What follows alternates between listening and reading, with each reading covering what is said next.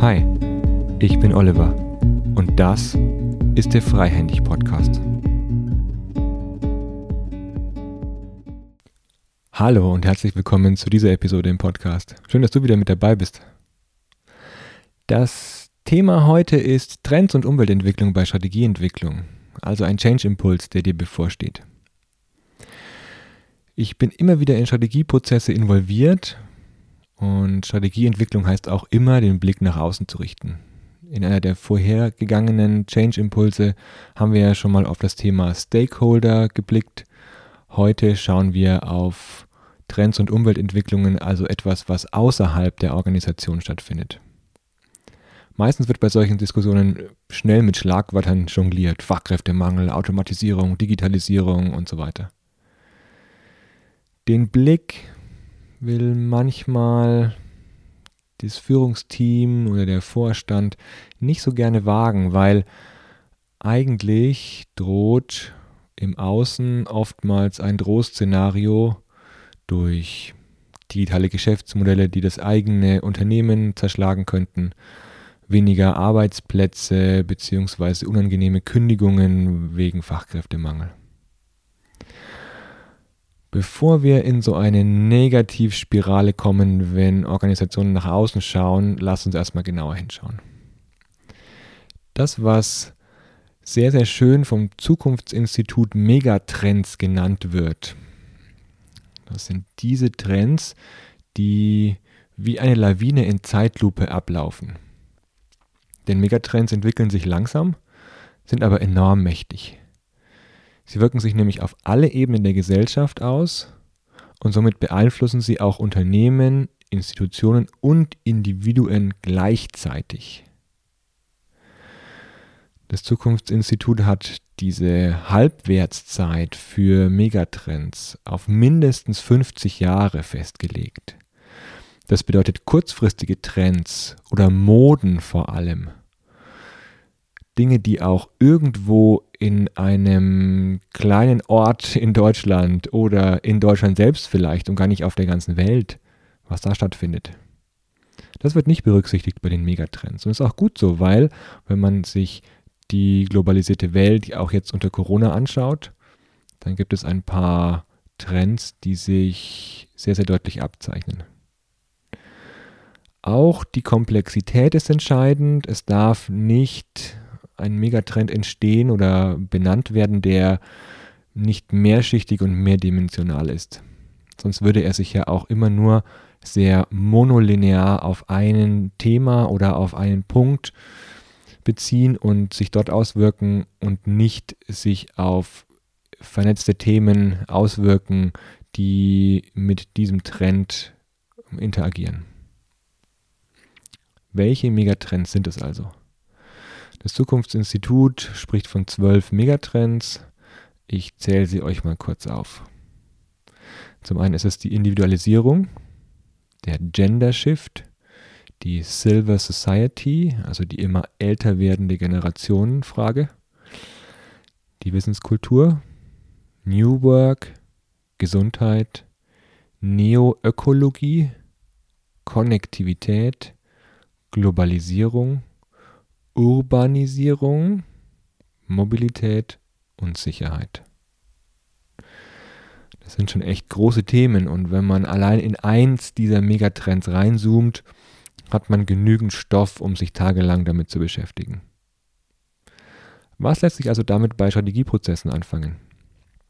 Das Interessante ist, finde ich, für die jeweilige Branche zu reflektieren und mit Mut und Offenheit die bevorstehenden Veränderungen akzeptierend zu integrieren. Das wäre mein Motto. Und das ist leichter gesagt als getan. Lass uns mal ein paar Beispiele anschauen, dass es euch ein bisschen ja, plakativer vor Augen ist, wie sich so ein Megatrend äußert. Also zum Beispiel, wenn ihr euch umschaut und bei IKEA in den Katalog blickt, dann seht ihr da zum Beispiel die Themen Konnektivität, Individualisierung und Urbanisierung verknüpft, nämlich IKEA bietet seit neuestem für Gamer Schreibtische, Einrichtungsgegenstände an, die auf Gamer-Aktivitäten zugeschnitten sind. Vielleicht kennt ihr die Twitch-Streamer, die den ganzen Tag vor dem PC hängen und Spiele spielen, die damit zum Teil viel Geld sogar verdienen. Also es ist ein eigener Markt mittlerweile. Und IKEA baut jetzt Schreibtische, die wie in einem Auto Halterungen haben, um dort Becher zu befestigen. Oder äh, besonders schwarze Umgebungen zu bauen, damit man, wenn man angeleuchtet wird und ein äh, cooles Neonlicht im Hintergrund hat, das besonders stylisch aussieht. Das ist also eine Verknüpfung dieser Megatrends, die sich ganz konkret abzeichnet und ähm, reflektieren lässt anhand so eines IKEA-Katalogs. Ein weiteres Beispiel wäre, dass auch in den, im IKEA-Katalog deutlich mehr Touchless Tech vorhanden ist. Also Wohnungsgegenstände werden zu Smartphone-Ladegeräten, Lampen zu Lautsprechern, Lautsprecher zu Google Assistants und somit sind die Megatrends Sicherheit und Konnektivität verknüpft. Ein weiteres Beispiel, das es allerdings schon länger gibt bei IKEA, ist Home Farming, nämlich eine Möglichkeit mit Behältern zum Züchten von Gemüse, zu Hause damit anzufangen, eigenes Gemüse anzubauen. Das bedeutet, der Megatrend Neoökologie wird damit bedient. Ihr seht also, ich weiß nicht, ob IKEA das macht, aber ich kann mir vorstellen, dass IKEA sich diese Trends genau anschaut und überlegt, auf welche Art und Weise können wir verknüpfend einen bestimmten Trend bedienen und daraus neue Produkte machen. Das bedeutet, in jeder Branche kann diese Kombination der Megatrends ganz, ganz unterschiedliche Implikationen für Produkte haben, aber auch für Organisationsentwicklung. Das bedeutet, wenn wir uns das Thema Mobilität anschauen und Urbanisierung und das Ganze verknüpfen, dann heißt es, dass ein Städterbauer eher sich darum kümmern wird, autofreie Innenstädte zu bauen oder vielleicht zuzulassen. Das ist im Moment ein Trend, könnte auch mit Neoökologie zusammenhängen. Aber gerade bei Mobilität und Urbanisierung wird es um Carsharing-Konzepte gehen oder auch die Platzierung von Ladesäulen für E-Autos.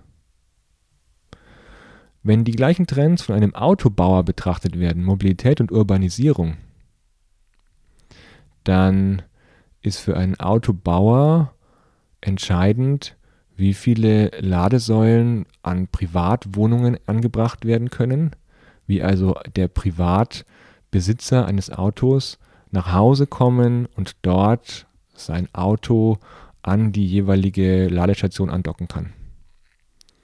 Das hat wieder andere ja, Verbindungen zum Thema Wohnen, als wenn sich jetzt IKEA darüber Gedanken machen würde. Ihr seht also, je nachdem, welche Perspektive wir einnehmen, in welcher Branche wir uns bewegen und wahrscheinlich auch je nachdem, in, welcher, in welchem Unternehmen, in welcher Firma wir uns befinden, spielen diese Megatrends eine ganz unterschiedliche Rolle. Diese, denn, diese dann zu interpretieren, zu priorisieren und sich die, der Implikationen bewusst zu werden, die diese Megatrends auf die eigene Organisation haben. Entweder auf Produktebene, auf Organisationsentwicklungsebene, denn zum Beispiel Digitalisierung und das Thema Silver Generations, Silver Ager ist ein großes in Organisationen. Da spielen dann Themen mit rein wie ähm, mobiles Arbeiten wird auf einmal möglich, gerade in Corona-Zeiten, ähm, weil durch die Digitalisierung alle miteinander verknüpft sind und auch jeder an seinem Homeoffice-Arbeitsplatz arbeiten kann. Genauso spielt aber das Thema Wissensmanagement eine Rolle, wenn die Baby-Boomer-Generation, die jetzt gerade die Organisationen verlässt, das Wissen mit nach Hause nimmt, in die Rente, in den Ruhestand und eben nicht mehr zur Verfügung steht, nachdem sie 20, 25 oder ich habe auch schon 30 Jahre erlebt, in Organisationen Wissen angesammelt und bei sich gespeichert haben. Es geht also darum, genauer hinzuschauen. Findet die Veränderung und könnte eine Veränderung auf Produktebene stattfinden? Dann braucht man einen genaueren Blick für die Kunden. Oder findet die Veränderung in der Organisation statt und hat sie Implikationen für die Organisationsentwicklung? Ein Thema möchte ich noch anschauen, das mir über den Weg gelaufen ist beim Thema Megatrends und ähm, Umweltentwicklung. Wenn man sich die Branchenentwicklung insgesamt, branchenübergreifend in Deutschland anschaut, gibt es eine Studie, die von 2018 bis 2040 den, die Entwicklung in Deutschland anschaut. Und im Grunde ist es so, dass die Wertschöpfung branchenübergreifend 1,3 Prozent pro Jahr zunimmt die Erwerbstätigen pro Jahr aber minus 0,4 Prozent abnehmen. Und zwar pro Jahr für die nächsten Jahrzehnte. Das heißt, das Thema Fachkräftemangel ist aus diesem Zusammenhang sehr, sehr gut nachvollziehbar und gleichzeitig ist oft eine gute Reaktionsweise schon drauf vorhanden. Nämlich Employer Branding, Candidate Experience oder Retention Management anzubieten und sich damit zu beschäftigen. Und oft erlebe ich auch in Organisationen, dass keine Entlassungen geplant werden, sondern dass die natürliche Fluktuation berücksichtigt und äh, ein Verzicht auf Neuanstellungen ja, in Kauf genommen wird, um eben auch langfristig die, die ja, Arbeitnehmerzahl zu reduzieren. Und warum? weil einfach immer eine größere Verschlankung stattfindet. Eine Verschlankung dadurch, dass durch die Digitalisierung händische Arbeit wegfällt und von Maschinen übernommen wird. Das ist der Hintergrund für diese Entwicklung. So, was macht man jetzt damit? Ist es jetzt eine Chance oder ist es jetzt eine Bedrohung? Ich kann mir vorstellen, dass die Risikobereitschaft bei diesen wenig verheißungsvollen Aussichten eher wachsen könnte. Ich glaube daran, dass Manager und auch Executives mutig sind, wenn sie Bedrohungen vorm Auge haben. Gleichzeitig ist aber auch deutlich, dass dieser Druck auf die Unternehmen kontinuierlich wachsen wird in den nächsten Jahrzehnten. Das bedeutet, es gibt Chancen zum Umbau und zur Verschlankung Natürlich hoffentlich nicht zur Kostensenkung bis auf die Knochen oder dem Wandel. Und da hoffentlich nicht zur Beliebigkeit oder zum Burnout, zum, zum dauerhaften Wandel, der in den Burnout führt. Das ist der Blick, der sich auf, bei den Megatrends und auch bei dem Blick auf die Umweltentwicklungen ergibt. Man kann also eine Chance daraus machen und Transformationen, Change Management ähm, und Veränderungsprozesse einleiten. Man kann aber auch anhand der Bedrohung, die da auf einen zukommt, versteinern, sich totstellen oder in Aktionismus geraten. Je nachdem.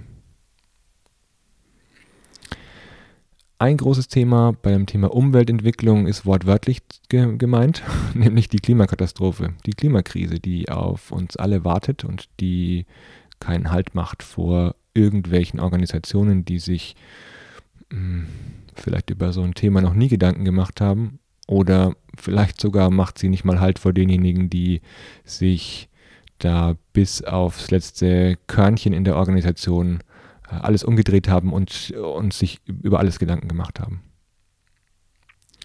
Die Klimakrise zeigt die Notwendigkeit, sich mit der eigenen gesellschaftlichen Verantwortung in Unternehmen auseinanderzusetzen.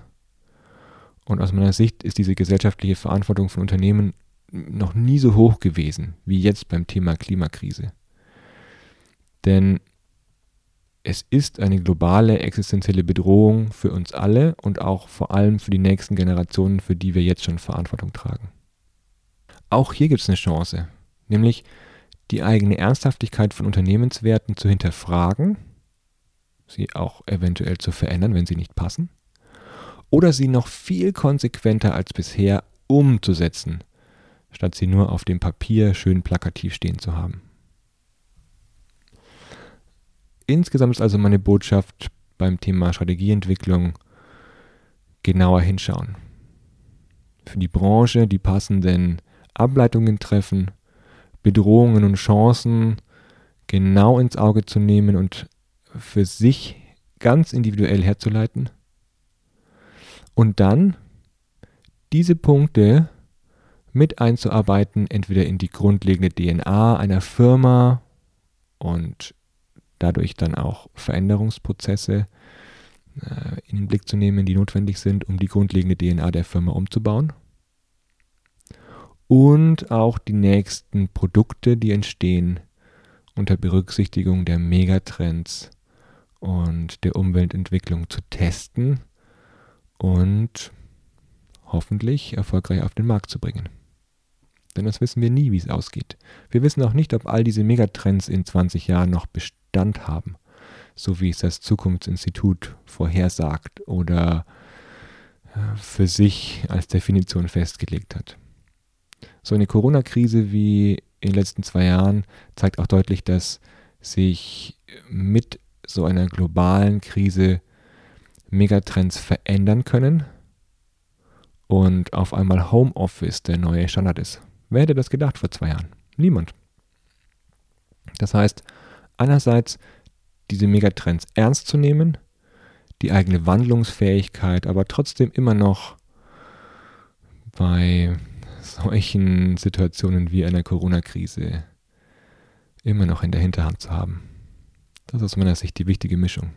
Und dafür braucht es immer wieder Strategieelemente und den Blick auf die Gesamtorganisation. Viel Erfolg wünsche ich euch dabei.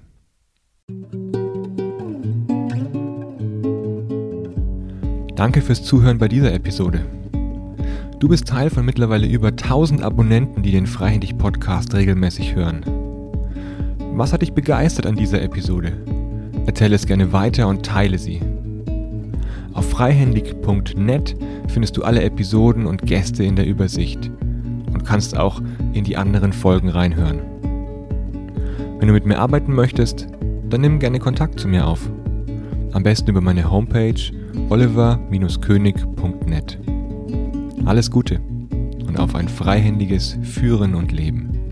Dein Oliver.